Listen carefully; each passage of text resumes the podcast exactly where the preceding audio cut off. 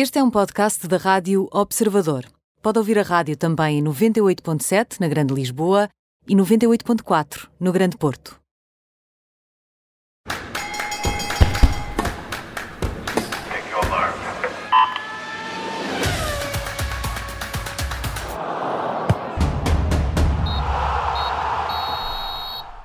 Bem-vindos ao Nem Tudo que vai à Rede é Bola, hoje com o editor de desporto do Observador Bruno Roseiro e também eh, comigo Miguel Viterbo Dias. Na segunda parte vamos estar à conversa com o ex-presidente do Sporting, Sousa Sintra. É uma conversa para ouvir depois da uma e meia, mas eh, para já vamos aos temas do dia e começamos eh, por um, Bruno Roseiro, que ainda não se jogou por completo, é a Taça de Portugal.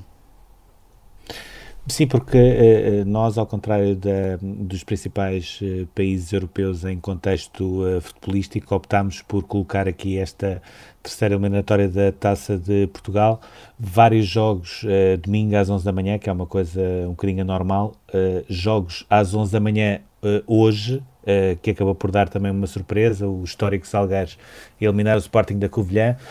Não se pode dizer que tenha propriamente existido muito tombas gigantes, essa expressão tão bonita da Taça de Portugal. A União de Leiria ganhou ao Portimonense, o Amora, também outra história, conseguiu ir ganhar a Santa Maria da Feira. o Futebol Clube do Porto e o Benfica já cumpriram as suas missões com o Fabril e com o Paredes, sem grande brilho, propriamente dito. Aliás, Sérgio Conceição e Jorge Jesus levam poucas ilações em relação à segunda linha que colocaram agora na Taça de Portugal. Mais logo temos também o Sacavenense Sporting, mas a grande nota que se tira desta Taça de Portugal é que, ao contrário dos últimos anos, eh, faltou jackpot a estes clubes mais modestos na recepção aos clubes grandes.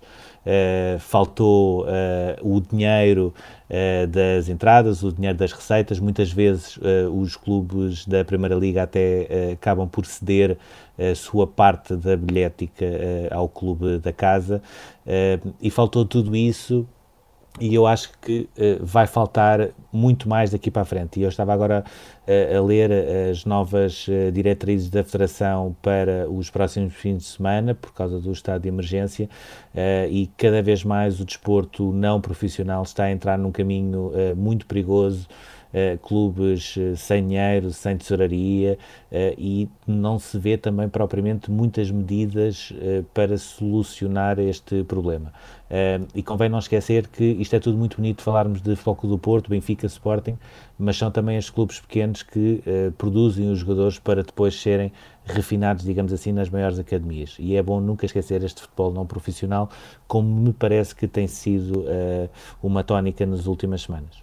Até porque o treinador do Sacavenense já veio queixar-se da hora, não é? 9 e, meia, 9 e um quarto de uma, de uma segunda-feira, quando ontem, o domingo, com, com os portugueses confinados, teria sido ideal para, para jogar esse jogo. Uh, por exemplo, e é uma caixa, uh, repara, estamos a falar do treinador do Sacavenense, mas o Jurgen Klopp, que é, é tão só o treinador do campeão inglês e antigo campeão europeu, também se queixou da ditadura das televisões. Portanto, eh, é preciso ver que eh, este ano vamos ter um problema eh, complicado de, de dar a volta, que tem a ver com a densidade competitiva, porque empurramos as coisas para a frente, digamos assim, e vamos ter o Campeonato da Europa e os Jogos Olímpicos no verão. Portanto, quanto a isso, não há muito volta a dar. Perceba as queixas do treinador de Sacavenense, uh, perceba aquilo que ele diz, atenção, uh, uh, não fiquem surpreendidos com as substituições, porque há jogadores meus que amanhã vão trabalhar, que é também uma tónica nestes clubes não profissionais. diria ainda assim que aquilo que mais faltou foi a festa da Taça de Portugal, não só a festa para as cidades e para os conselhos que recebem estas equipas grandes, mas também a festa para a tesouraria, e isso sim poderá ser uma coisa que deixar, deixará marcas a curto e a médio prazo. Para mais de uma altura destas. E falaste aí de Jurgen Klopp, o que é o ideal para fazermos aqui a ponte para as provas europeias, porque vamos entrar novamente num ritmo diabólico com as competições nacionais e as competições europeias durante as próximas semanas. Foi. Até nós eh, estivemos a última semana a fazer gestão de esforço nos dedos exatamente por causa disto, porque vamos ter três semanas eh, novamente de competições europeias eh, consecutivas, portanto, para fechar a fase de grupos. Temos na quarta-feira o Futebol Clube do Porto a deslocar-se a Marselha na Liga dos Campeões, aqui com dois cenários possíveis. Eu diria que uma vitória até pode permitir ao Futebol Clube do Porto lutar depois com o Manchester City pelo primeiro lugar do grupo, o que depois poderia beneficiar em termos de sorteio para os oitavos de final, um empate, uh, diria que é um, um, passo importante para o Futebol Clube do Porto atingir esses oitavos de final, uh, que, eh, como se percebe em termos de orçamento da, da Futebol Clube do Porto SAD, é um objetivo muito importante não só em termos esportivos, mas também em termos eh, financeiros.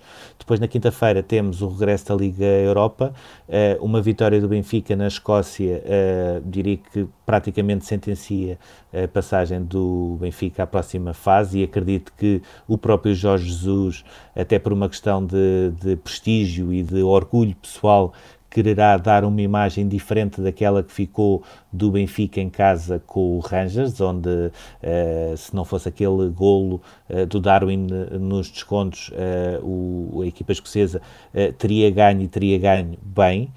Uh, e em paralelo temos também o Sporting de Braga a receber o Leicester, o Leicester para uh, tentar corrigir a goleada que sofreu a Inglaterra. Uh, quer o Benfica, quer o Sporting de Braga, na minha ótica, qualquer que seja o resultado que venha nesta quarta jornada, não irá beliscar uma provável passagem à próxima fase. Depois há aqui também a questão de decidir quem fica em primeiro ou em segundo, que poderá ser importante em termos de sorteio e eh, passamos eh, com isso às cartas, com o As, o Joker e também a carta fora. E esta semana, Bruno Roseiro, o As é mais ou menos eh, consensual. Aliás, tiro mais ou menos, é consensual, diria eu. Sim, isto é, é o As, mas podia ser o baralho todo, isto foi o fim de semana todo a dar uh, cartas. Uh, foi aquilo, aquilo que os espanhóis uh, chamam, eu não conhecia essa expressão, o grande chelem, uh, pole position, uh, vitória na corrida, uh, liderança em todas as voltas da prova e volta mais rápida. Portanto, Miguel Oliveira encheu o cartão todo de bingo. é curioso, quando ele nos deu aqui uma entrevista a 8 de julho, estava muito na possibilidade de haver um grande prémio uh, em Portugal por questões financeiras, mas tinha revelado que um dos seus grandes sonhos era poder correr em Portugal e poder ganhar em Portugal. Portanto, essa parte já está resolvida e ficou, uh, diria até, muito bem resolvida. Um, ainda assim, e apesar de todo o mérito de uma corrida que não deixou qualquer dúvida, porque ele chegou a ter 4 segundos e meio de avanço sobre o Morbidelli e o Jack Miller, que foram os únicos que ainda foram capazes de mesmo assim não deixar que ele descolasse tanto, há aqui três pormenores que eu diria que justificam muito daquilo que é o sucesso do Miguel Oliveira, correndo numa, numa equipa satélite da KTM, como era a Tech 3. Uh, uma primeira, uh, um primeiro pormenor que teve a ver com o sorriso que ele teve na sexta-feira, quando acaba a segunda uh, sessão de treinos livres, em 13º lugar, não consegue a qualificação direta para a Q2, mas mostra-se completamente tranquilo e completamente ciente de que, apesar de não ter ido diretamente para a Q2, a poupança daquele pneu poderia ser uma, uma medida muito importante para o fim de semana, como acabou por ser. Uh, depois, um outro ponto que tem a ver com Uh, o treino que ele fez da partida depois de ter garantido a pole position na qualificação, ou seja, uh, era a sua primeira uh, pole position de sempre. O mais normal para qualquer piloto era ir celebrar para a sua box com todos os seus mecânicos e todos os elementos da equipa, e aquilo que ele fez foi treinar o arranque que, como se viu depois na corrida, foi eh, determinante para tudo aquilo que ele conseguiu fazer ao longo de eh, 25 voltas. E depois uma, uma terceira nota que é, eh, mesmo correndo numa equipa satélite como a Tech 3, que nunca teve tanto sucesso como em 2020, graças ao Miguel Oliveira, ele tornou-se o eh, único piloto, além do Morbidelli e do Quartararo, que consegue ganhar mais do que uma prova neste campeonato. Uh, e eu diria que tudo isto uh, junto, uh, a evolução do 17 para o nono lugar do Mundial, ter acabado com mais 98 pontos do que no ano passado, ter conseguido, por exemplo, oito provas onde termina entre o top 8 da classificação, tudo isto eu diria que é um tónico muito importante para aquilo que nós podemos ver em 2021, já com uma, uma moto de fábrica, de KTM, muito provavelmente como chefe de equipa, uh, porque entre ele e o Brad Binder parece-me que o Miguel Oliveira já mostra uma, uma maturidade competitiva que o Binder ainda não consegue. Aliás, uh, ontem voltou a cair que acaba por ser um, um dos grandes problemas do Brand Binder, é que quando tenta acelerar um bocadinho mais, acaba sempre por cometer erros próprios, uh, e vamos ver se o próximo ano não será o primeiro passo para outro sonho que ele nos tinha revelado aqui na entrevista uh, no nosso programa, quando disse que sonhava ser campeão de MotoGP. Uh, se calhar muita gente achava que era completamente impossível, hoje já começa a achar que é muito difícil, mas que é possível. E como ele disse também à Sport TV, não comecem a apostar coisas que parecem impossíveis porque às vezes não, não são. O outro, o outro as é um as vintage. Até podem ficar sem cabelo. Exatamente. O risco é maior. O outro as, Bruno, é um vintage, não é? Sim, este, este com o cabelo à maneira ainda, Uh, o, o, mais normal era nós puxarmos aqui para as o Ronaldo, porque ele aos 35 anos consegue ter o seu melhor início uh, na Série A, uh, apesar de ter falhado alguns jogos depois de ter contraído o novo coronavírus. ele consegue fazer 8 golos nos primeiros 5 jogos do campeonato, que é mais uma vez assinalável numa equipa que ainda continua a adaptar-se às novas ideias de Pirlo e a coisa está a demorar um bocadinho mais, sinceramente, do que eu estava à espera. mas depois temos aqui um outro fenómeno paralelo de Benjamin Button aplicado ao futebol, se chama eh, Zlatan Ibrahimovic, que aos 39 anos tem 10 golos em 6 jogos. Ontem voltou a ser fundamental na vitória do Milan com o Nápoles, com dois golos. O primeiro, então, é, é gol de craque mesmo, de fora de série, um cabeceamento uh, fantástico. Uh, e é também não só a grande figura do campeonato, mas a grande figura da equipa que, surpreendentemente, continua a liderar a Série A, frente das Juventus, do Inter, da Atalanta e da Roma, mostrando que quase à beira de fazer 40 anos, este sueco que sempre apostou muito uh, que não era apenas mais um, era um dos melhores jogadores uh, na atualidade, continua a provar isso mesmo e, e agora continua a prová-lo com golos. E com isso passamos para o Joker, para irmos uh, olhar também um bocadinho às modalidades, a começar pelo ténis.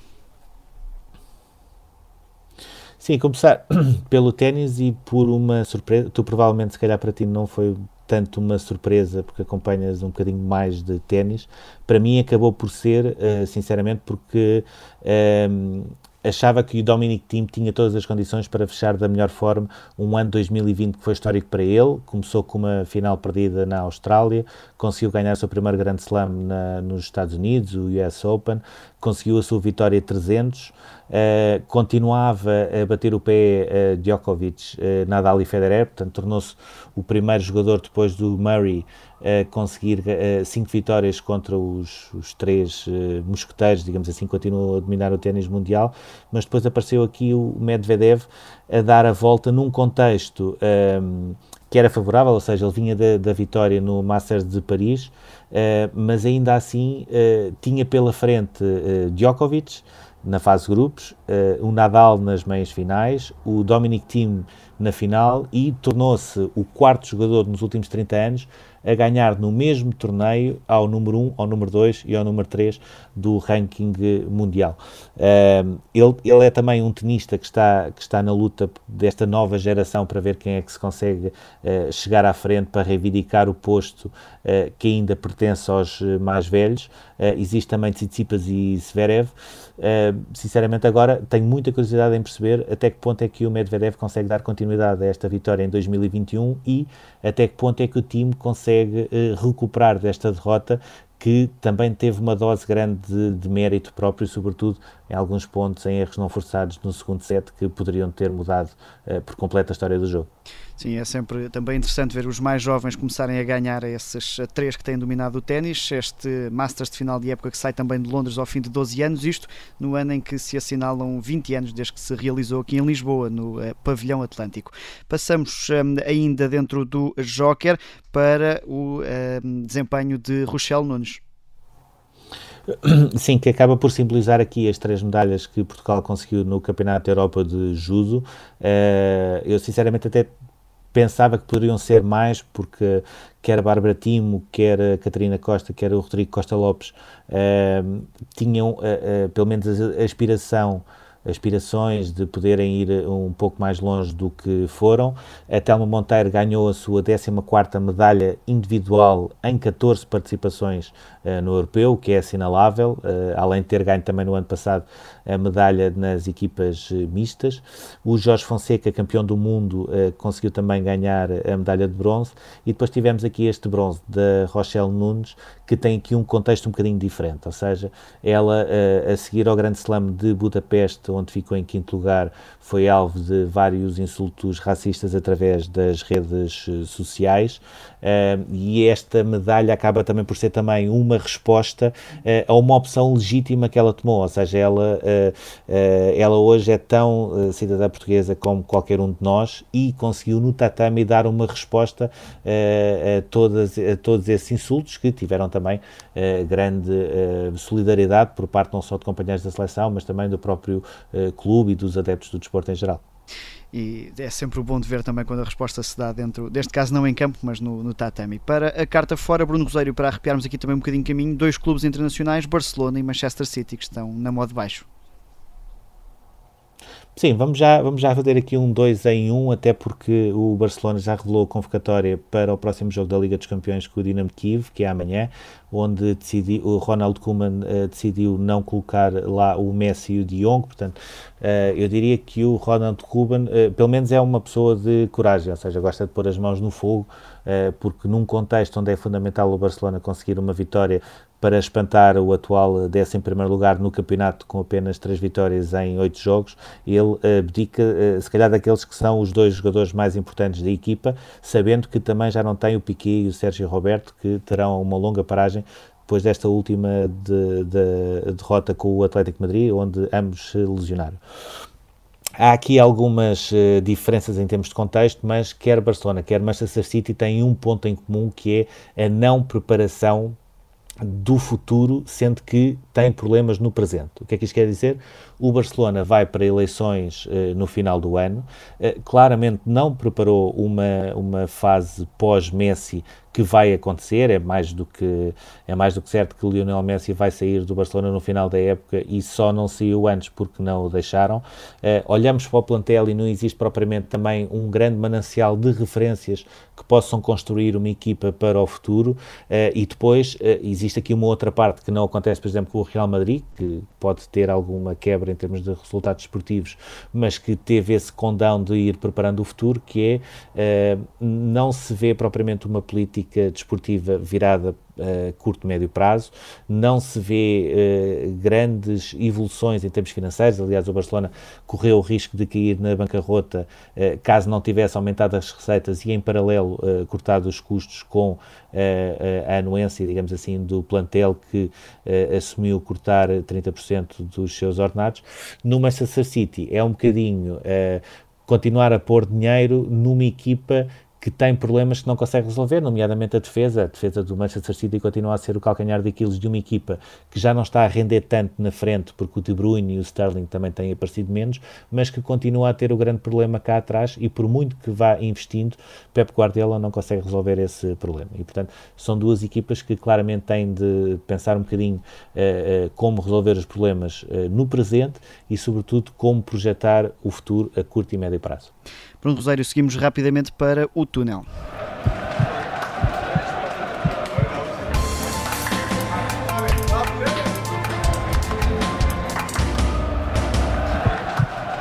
Temos 30 eh, segundinhos aqui para pontuar estas, eh, estes dois temas que marcam a nossa passagem pelo túnel esta semana, a começar pelo Benfica.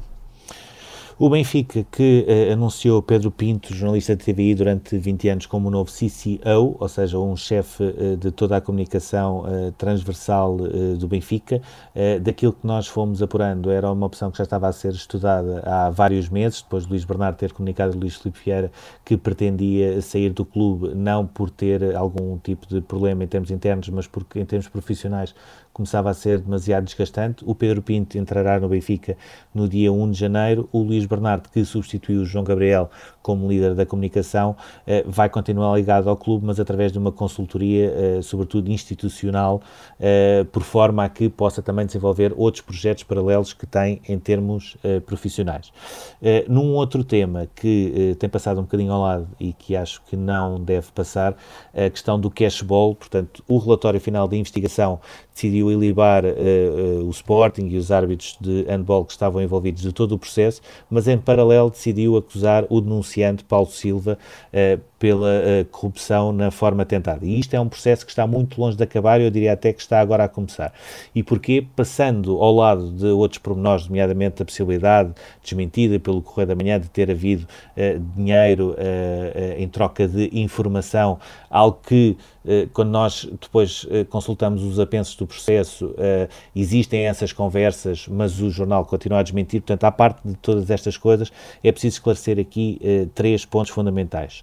Primeiro, ponto, porque é que Paulo Silva foi fazer esta denúncia em março de 2018? Uh, eh, ponto 2, uh, eh, ele tentou corromper árbitros e jogadores a mando de quem, se não foi o Sporting, como revelou a investigação e, ponto 3, porque é que esta bomba, digamos assim, foi rebentada a 15 de maio de 2018, exatamente a seguir a, uma, a, dias muito problemáticos eh, no Sporting depois do afastamento da, da, Liga dos Campeões. Portanto, são perguntas que eu diria que a investigação eh, irá responder, até porque percebemos na investigação que existem nomes que cruzam com outros processos que estão agora a ser investigados e vamos ver se isto é uma coincidência ou se é mais um processo para juntar a tantos outros.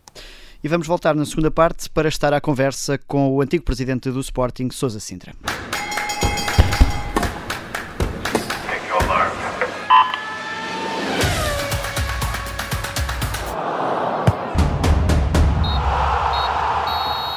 Bem-vindos à segunda parte do Nem Tudo que vai à Rede é Bola. Hoje comigo Miguel Viterbo Dias e também com o editor de desporto do Observador Bruno Roseiro. E um, nesta segunda parte vamos estar à conversa com Sousa Cinta, antigo presidente do Sporting, também responsável pela SAD neste período de transição entre Bruno Carvalho e Frederico Varandas. Muito boa tarde e obrigado pela sua disponibilidade. Está, boa tarde. Começava por lhe perguntar como é que está a ver este início de temporada dos Leões, que nesta altura ocupa o primeiro lugar do campeonato, já com 4 pontos sobre Benfica e Braga. Mas estou a ver isto com muita satisfação e muita alegria, não é? uma vez que as coisas tal como estavam delineadas, é?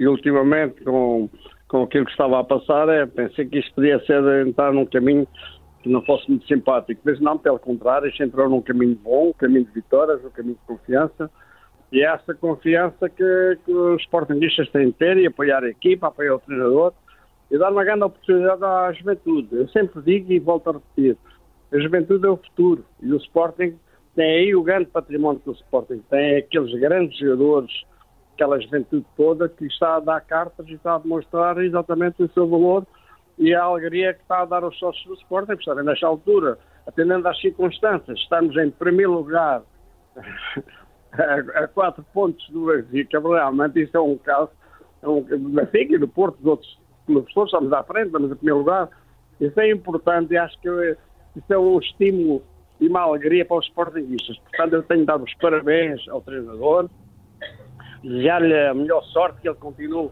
neste caminho certo e apoiando, de facto, esses jovens né, que, que é o futuro do Sporting.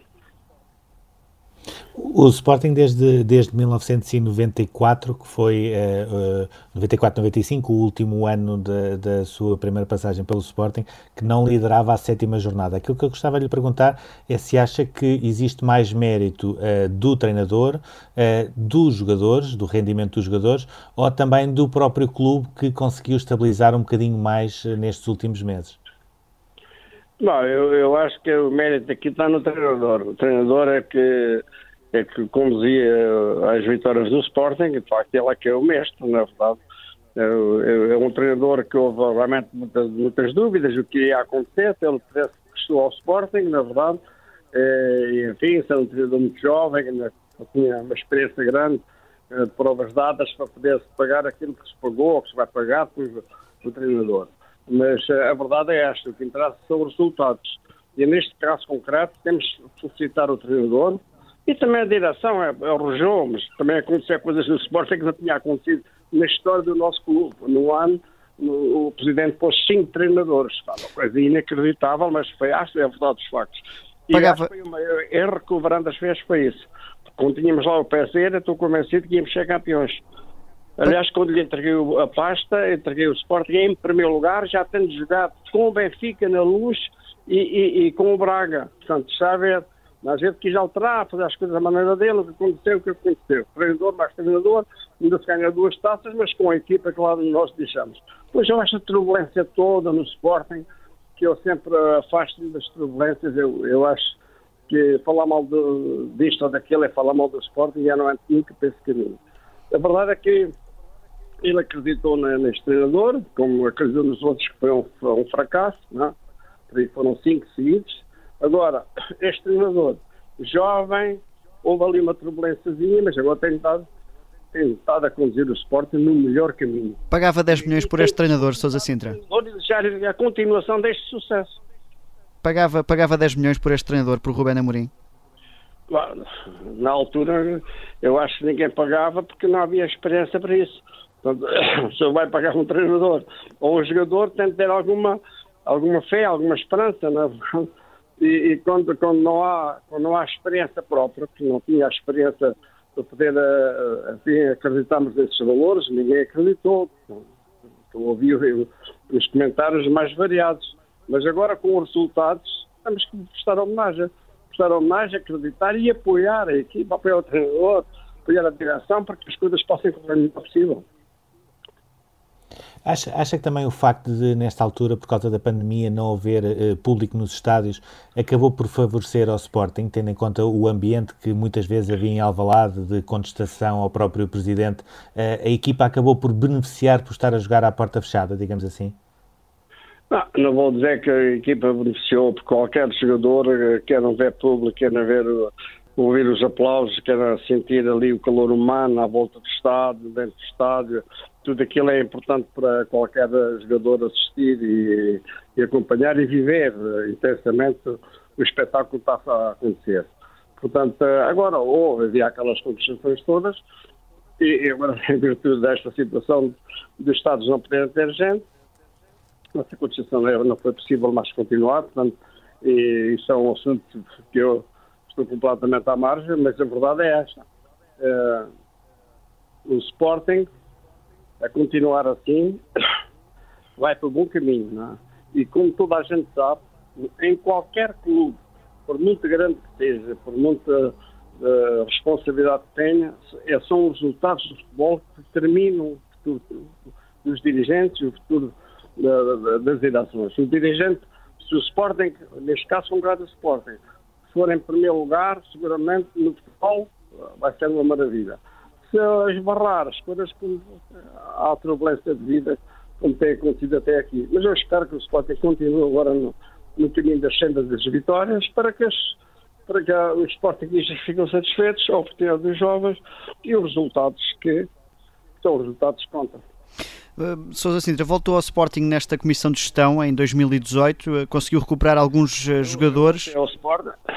Então, Perguntou-me Estava-lhe a dizer que voltou ao Sporting agora em 2018, conseguiu recuperar alguns jogadores, entre eles Bruno Fernandes. Acha que isso foi fundamental para o futuro do clube, porque acabou por se tornar a maior venda de sempre? Não, não foi fundamental, foi indispensável. Foi indispensável.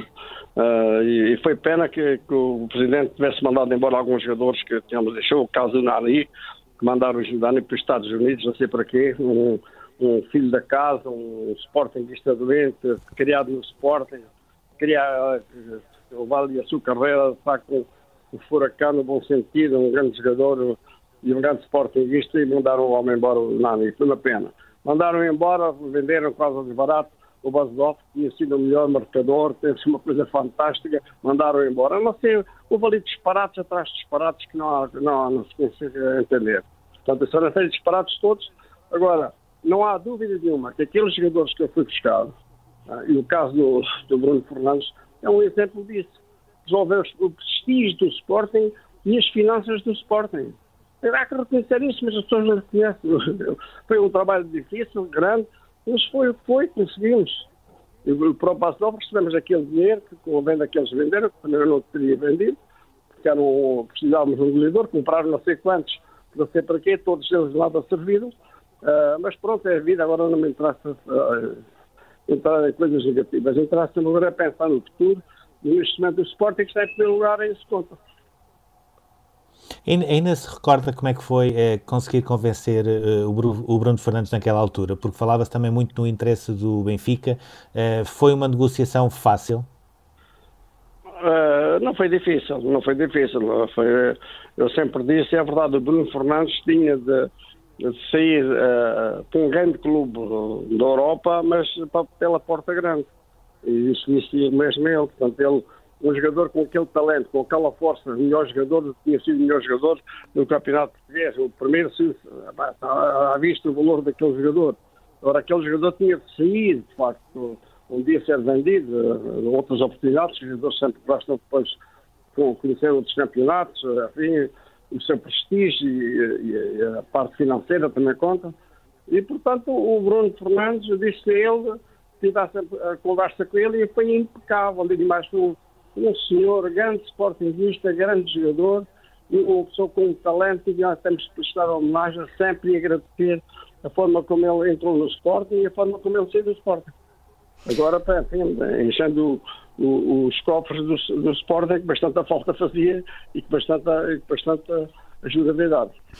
Sou Sintra, Quais é que foram as principais diferenças que encontrou no clube de 95 até 2018, quando voltou para ajudar? Ou, ou perdoa-me aqui esta provocação, ainda encontrou alguma coisa do seu tempo quando, quando chegou em 2018?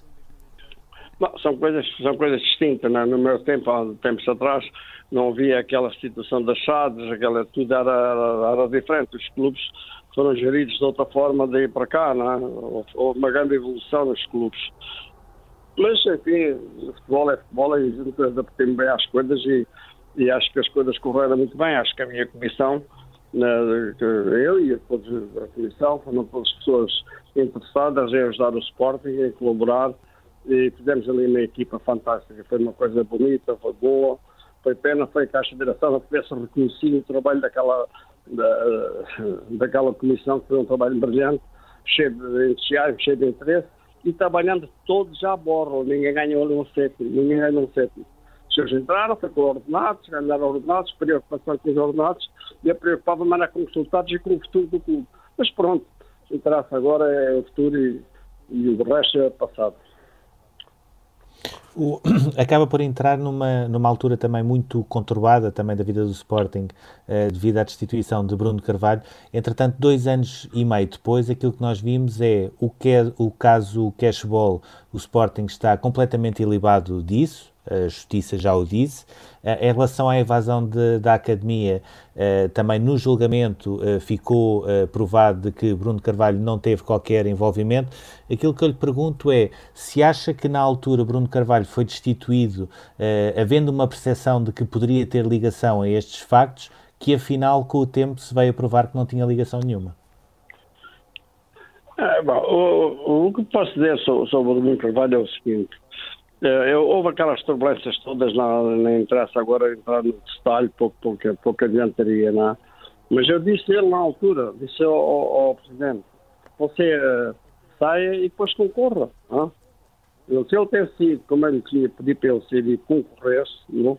teria ganho as coisas entravam na tomabilidade. Mas isso não quis acontecer, então depois noutra fase, que não vale a pena estar a recordar, são coisas do passado. Interessa agora o futuro do esporte.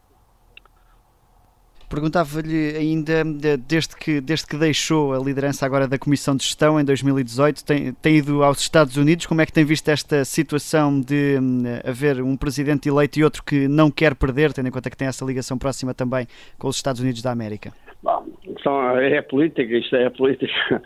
Mas é, realmente o, o, Trump acho que fez muito para a América, ao contrário daquilo que muita gente para aí fala porque a economia da América funcionou bem, de tal ordem que as empresas todas, todas cresceram na Bolsa, todas cresceram. Isso é um sinal de que a economia estava a funcionar bem. Mas nem interessa a economia, interessa tudo o resto. Não havia nenhuma simpatia internacional, a comunicação social, sempre vi toda a comunicação social a falar mal do Trump, quer dizer, não falavam bem, porque são solidários e as coisas aconteceram, aconteceram.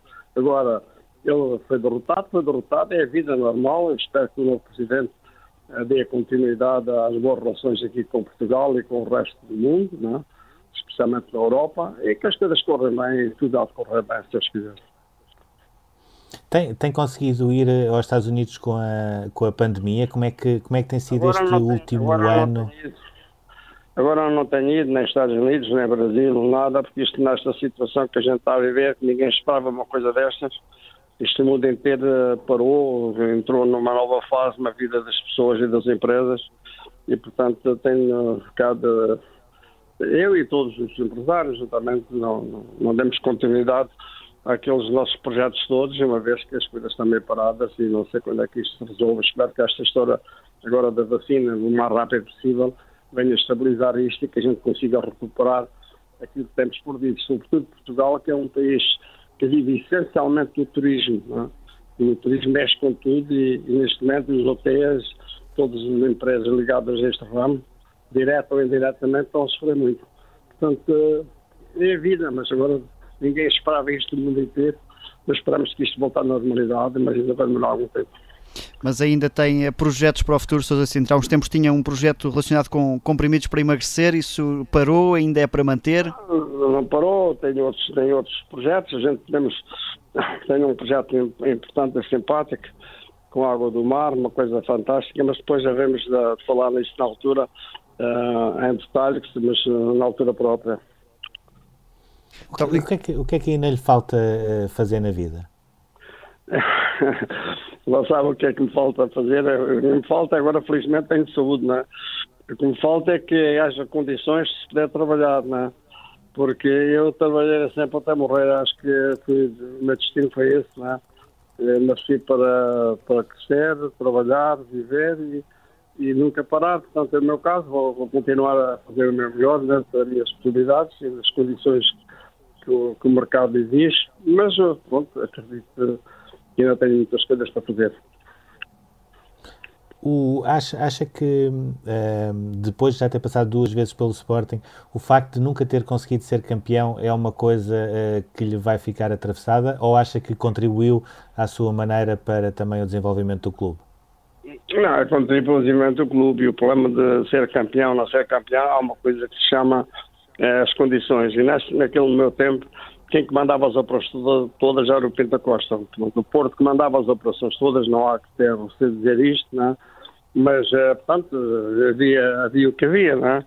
Portanto, quer a Liga, quer o, a Federação, quer as associações, quer aquilo tudo, e o Presidente Pinta Costa dominava aquilo com, como ele queria e lhe apetecia, e, portanto, aconteceu o que aconteceu. Nós, com a melhor equipa, reconhecido por toda a comunicação social, por todos os nossos. Uh, clubes de, de, de, clubes de referência, né? toda a gente reconhecia né? uh, que nós tínhamos a melhor equipa e tínhamos a melhor equipa. E depois ganhávamos. O que é que não se ganhava? Não havia justiça no futebol, havia o que havia. Ganhava quem eles queriam ganhar. Mas olha, isto agora tudo mudou, porque agora as televisões passam os jogos todos, aquele tempo não passava, todos, todos os jogos são passados, a crítica é muito severa, com toda a gente na televisão a comentar, Portanto, já não é aquilo que era no passado, não há esta mudança toda, não, é? não tem nada a ver com o passado, mas enfim, espera que, que haja verdade no, no, futebol, que a verdade é que conta, e às vezes, infelizmente, nem sempre se fala a verdade, mas a verdade é uma coisa importante, e aí saberíamos quem é que conseguia ganhar ou não. E ainda continua a falar com alguns uh, dos antigos presidentes com quem foi privando, Pinta Costa, ah. uh, Luís Filipe Vieira, Valentim Loureiro, ainda, vai, ainda mantém contacto com eles? Mandar em contato com todos, com o Luís Vigo, com Pinta Costa, com o Valentim Loureiro, com toda essa gente, com todos os presidentes de todos os clubes. Eu sempre mantive uma relação boa com todos os presidentes dos clubes. E mantenho até hoje essa boa relação. E essa é uma relação saudável, é isso que eu quero continuar. Sou Sintra, muito obrigado pela sua disponibilidade, também por este ponto de situação sobre o Sporting e sobre aquilo que fez no Sporting. Termina aqui o Nem Tudo o que vai à rede é bola, daqui a pouco já está disponível também para ouvir em podcast em observador.pt.